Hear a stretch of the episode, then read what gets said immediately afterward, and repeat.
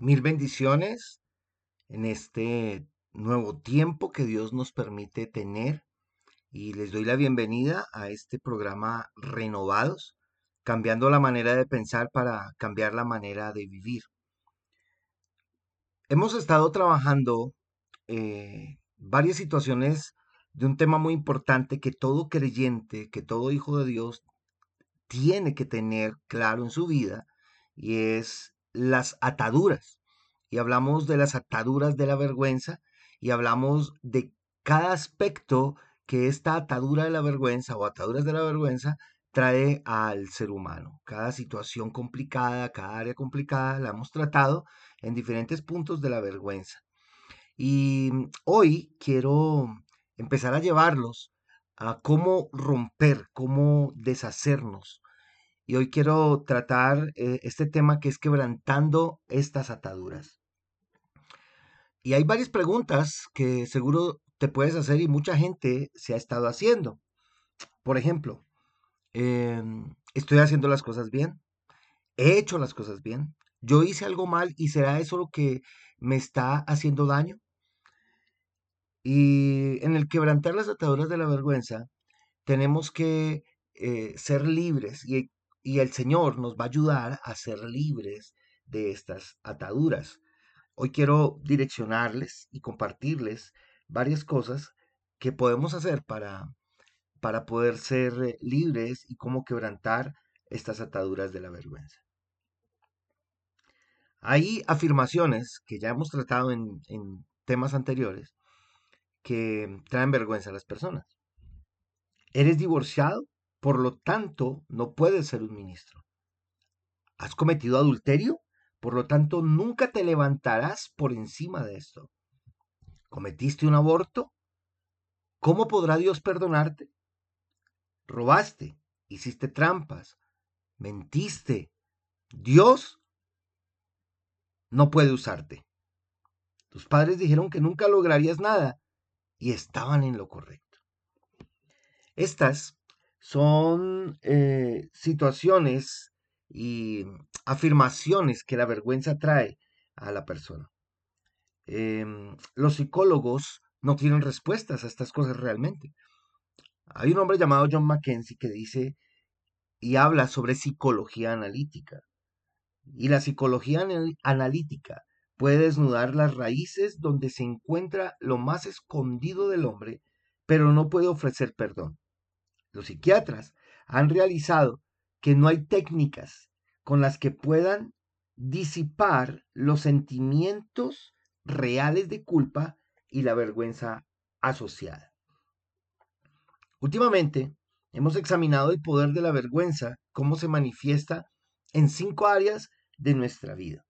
¿sí? Hablamos de la vergüenza heredada, que resulta en la naturaleza básica del pecado que todos hemos recibido al nacer debido a la transgresión original del hombre en el jardín del Edén. Hablamos de vergüenza individual que viene de pecados que personalmente son cometidos y resultan en culpa y condenación. Vergüenza incesante se refiere al ciclo continuo de vergüenza que es manifestado perpetuamente de generación a generación cuando no tratas con la vergüenza exitosamente. Vergüenza impuesta. Es infligida sobre tu persona por otros que te minimizan y te dicen que eres estúpido o que no eres lo suficientemente bueno. Este tipo de vergüenza es impuesta por la religión como resultado de abandono por medio de la identificación con modelos basados en la vergüenza, por abuso y por, y por acusaciones vergonzosas. Y la vergüenza individual viene a través de las instituciones de la sociedad. Puedes ser avergonzado por tu trasfondo social, religioso, cultural, familiar.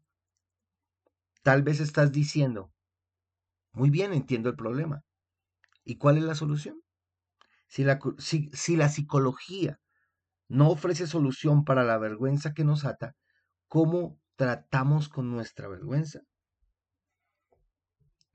Y he visto muchos casos en psicología y personas tratadas por psicólogos y con respeto a los psicólogos, porque bendito sea el Señor.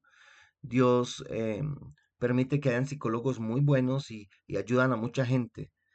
Y también Dios me ha permitido tratar con varios psicólogos y poderlos ayudar y, y poderles bendecir para que ellos, aún en, el, en la profesión que escogieron, puedan también ser de bendición para otros. Y aquí encontramos, por ejemplo, que nuestra lucha con la vergüenza entonces nos deja con una pregunta crítica. ¿Hay alguna alternativa para los ideales de la cultura secular que generan vergüenza? La religión sin gracia y los padres que no nos aceptan? ¿Habrá alguna alternativa para solucionar esto? Y sí hay una solución. Y es quebrantar estas ataduras de la vergüenza a la manera de Dios. La estrategia de Dios para quebrantar las ataduras de la vergüenza en tu vida no es la psicología, el mejoramiento personal, ni la terapia de grupo. Es la revelación divina. Su estrategia está basada en la palabra. Si sigues su plan, tú también romperás las ataduras sin importar la razón de tu vergüenza. El tipo de vergüenza que traigas o el tiempo que has estado cautivo por esta fuerza. Al examinar estos pasos, trataremos de regresar a los ejemplos de vergüenza usados en los temas anteriores. Por ejemplo, el apóstol Pablo, el rey David, los herederos de David, la mujer adúltera, Raab, la prostituta, para ver cómo con estos ejemplos esta estrategia fue aplicada para romper las ataduras de su vergüenza. Entonces, yo te invito a que dispongas tu corazón ahora, porque vamos a entrar en un punto en el que tema tras tema que vamos a tocar eh, eh, de aquí en adelante, punto tras punto, paso tras paso, nos va a servir para empezar por la revelación divina, por la revelación de la palabra de Dios, para empezar a ser libres de esta situación. Primer paso que vamos a ver hoy. Reconocer tu vergüenza. No tratamos efectivamente con nuestra vergüenza al negarla o ignorarla. Debes admitir tu vergüenza. Y en muchos casos, en psicología, la persona que tiene esta vergüenza se le lleva, eh, eh, los psicólogos llevan a estas personas a, que aprendan a convivir con eso. como no se encuentra solución, entonces vamos a convivir con eso y vas a estar tranquilo y aunque lo tengas ahí, no vas a dejar que eso te afecte y empieza el proceso eh, de trabajo mental de trabajo psicológico para que la persona conviva con eso y aunque haya dolor, desánimo, tristeza y todo lo que ya hemos aprendido, em, la persona aprenda a superar su vida teniendo eso ahí presente. Pero a la postre eso va a terminar haciendo daño. Porque no hay una efectividad, ¿sí? Cuando se intenta negar o ignorar o sostener y convivir con esta vergüenza. Alguien dice, no se trata efectivamente con la culpa, ignorando la realidad de las transgresiones que la causaron. Un psicólogo dice lo siguiente, y hace un relato de su propia confrontación con la vergüenza. Diez años atrás, tuve uno de esos descubrimientos que alteran el rumbo de tu vida y que cambia todo significativamente. El demonio nuclear en mi vida lo llamé vergüenza. El nombrar la vergüenza significó que realicé el poder destructor masivo que la vergüenza tenía sobre mí. Descubrí que había estado atado por la vergüenza toda mi vida. Me, dominaba como una adicción y actuaba en base a esto. La cubría en maneras sutiles y no tan sutiles. La transfería a mi familia, mis clientes y a la gente a quien enseñaba. Tremendo eso. No puedes culpar tu naturaleza pecaminosa heredada por tu vergüenza. Tú no puedes culpar a otra persona o tus malas circunstancias. Si haces esto, la vergüenza vendrá y caracterizará tu vida, tus respuestas y las relaciones como lo habla este psicólogo y, le, y como le sucedió a él, ¿no? Por eso debes encontrar la vergüenza sin temor antes de que puedas actuar contra la fuerza negativa que ejerce sobre tu vida. Este mismo psicólogo explica, la única manera de salir del dolor era salir del escondite. Tenía que rendirme. Tuve que aceptar mi vergüenza y dolor. Aceptar mi dolor me llevó a exponer mi dolor, pena, soledad y vergüenza. Esto es lo que temí hacer por tanto tiempo. La vergüenza es una señal de que algo anda mal. Otro psicólogo describe esto como la luz roja en nuestro panel interior que nos advierte. Cuando ves el febril brillo, tienes que tomar una decisión. Puedes salirte al lado de la carretera, salir del auto, abrir eh, el, capó, el cofre, como dicen en algunos lugares, el bonete, como dice otro, y ver que algo anda mal. O puedes, la o puedes golpear la luz con un martillo y continuar conduciendo. La primera opción nos lleva a arreglar el problema. Nos hace conscientes de que em, algún problema está sucediendo. Por ejemplo, la manguera del agua está rota o que el radiador está quebrado o tienes bajo nivel de aceite. La segunda solo alivia los síntomas puedes ser capaz de evitar que la luz brille, pero después de unas pocas millas, de unos pocos kilómetros más adelante, el motor completo se quemará. ¿Cómo tratas con esta luz roja de tu culpa? ¿La tomas con, con seriedad? ¿Te detienes a analizar por qué está encendida? ¿O simplemente la golpeas con un martillo y simplemente te mantienes convenientemente en el comportamiento eh, tradicional, normal, y tu conciencia, como está, tal vez dejas que tu motor espiritual se queme por no poner atención a la luz roja. El rey David, cuya vergüenza resultó de su pecado de adulterio, sufrió reprimendas mientras no se arrepintió. Él dijo, mientras callé, mi pecado, mi cuerpo se consumió con mi gemir durante todo el día, porque día y noche tu mano pesaba sobre mí. Mi vitalidad se desvanecía con el calor del verano. Eso lo encontramos en el libro de los Salmos, capítulo 32, versos 3 y 4. Puedes pensar que puedes salir libre con tu pecado, pero realmente no puedes, y seguramente mientras no trates con él, nunca serás libre de esta vergüenza asociada. Cuando Dios usa al profeta Natán para confrontar a David con su pecado que él no había confesado, él relata una conmovedora historia de un hombre pobre y su oveja que fue sacrificada por un hombre rico cuando vino de cuando llegó un visitante a su casa. Esta parábola, este ejemplo despertó la ira de David y le dijo a Natán, vive el Señor, que ciertamente el hombre que hizo esto merece morir. Un silencio conmovedor cayó sobre el salón del trono cuando Natán le dice a David, tú eres aquel hombre. Tremendo.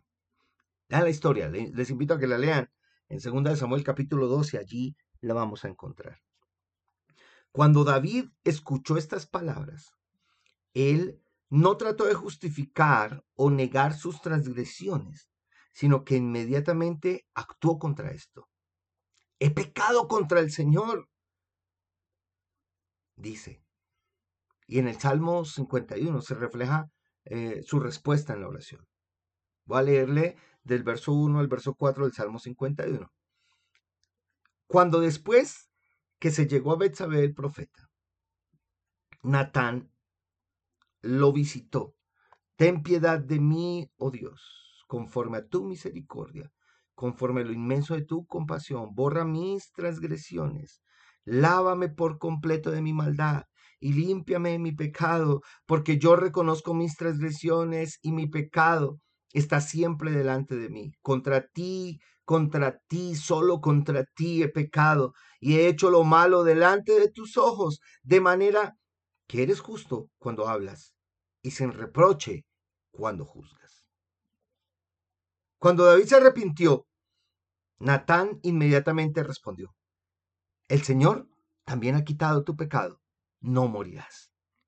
Jesús trató con la vergüenza en la cruz, por tu vida, por ti, por esa vergüenza tuya, pero también Él trató con todo lo que tuvo que llevar sobre sí. Porque también la Biblia dice que Él sufrió la cruz y la hostilidad de los pecadores, menospreciando la vergüenza. El profeta Isaías declara, di mis espaldas a los que me herían y mis mejillas a los que me arrancaban la barba. No escondí mi rostro de injurias y, y esputos, dice así la escritura. La cruz es más poderosa que tu vergüenza, porque Jesús tomó tu vergüenza y la llevó a la cruz. Y ya no debes vivir, no debes de, eh, no debes de vivir preso. No tienes ya por qué seguir viviendo prisionero de la vergüenza heredada o la individual o la incesante o la vergüenza impuesta o la vergüenza institucional. Todos nosotros nos descarriamos como ovejas, nos apartamos cada cual por su camino, pero el Señor hizo que cayera sobre él la iniquidad de todos nosotros. Wow. Yo creo que en este momento tú tienes que estar dándote cuenta y es que no necesitas vivir más con esta vergüenza y con sus diferentes tipos, con los diferentes tipos de vergüenza. Tienes que vivir ya bajo el pacto, bajo lo que Jesús hizo, bajo la redención y restitución que el Rey hizo por ti y por mí. ¿Recuerdas el chivo expiatorio del Antiguo Testamento que simbólicamente llevaba los pecados de Israel al desierto? Jesús es el chivo expiatorio para tu vergüenza. Espiritualmente, mm, tú puedes ver tu chivo expiatorio al ser llevado a las solitarias laderas hacia adentro del desierto. Ahí va tu vergüenza. Ya no tienes que cargarla. ¿Por qué? Porque Jesús la cargó por ti. Dios quiere que las ataduras de vergüenza sean rotas en tu vida para que nunca más, escúchame bien, nunca más seas condenado en este mundo o en lo que viene. Pero para que esto ocurra, debes reconocer tu vergüenza. Si el resultado final de lo que estás haciendo es vergonzoso, entonces es de Satanás y lo está usando para destruirte. Por eso corre y reconoce tu vergüenza ante Dios. Amén. Tremendo eso. Ahora, el segundo paso para mm, lo que tenemos que hacer acá y permitir que el Señor eh, se glorifique después de reconocer tu vergüenza como primer paso es actuar en contra de tu vergüenza. Actuar contra tu vergüenza significa que debes arrepentirte de todo lo que ésta produce. El verdadero arrepentimiento es una decisión interna que resulta en el acto externo de apartarse del pecado. David dijo, confieso pues mi iniquidad, afligido estoy a causa de mi pecado. Salmos 38, 18. Él le pidió a Dios que examinara su corazón, conociera sus pensamientos y caminos y lo limpiara de pecados secretos. Examíname, oh Dios, y mira si es mi camino de iniquidad. Recuerdo cuando dije, dije esto por primera vez, y recuerdo bien que tenía 19 años. Y lo hice con una canción que, que, que tiene esta letra.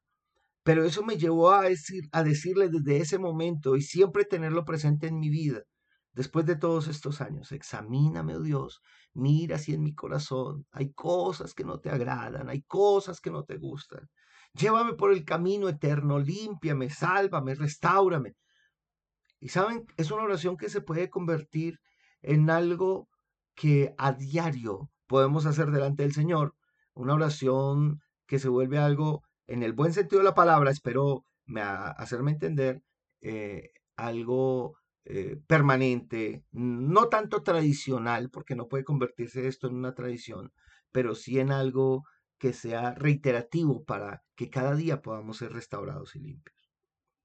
Es como la escobita o, la pomita eh, o el cepillo, por decirlo así, de, de, limpiar el polvo en la sala. ¿sí?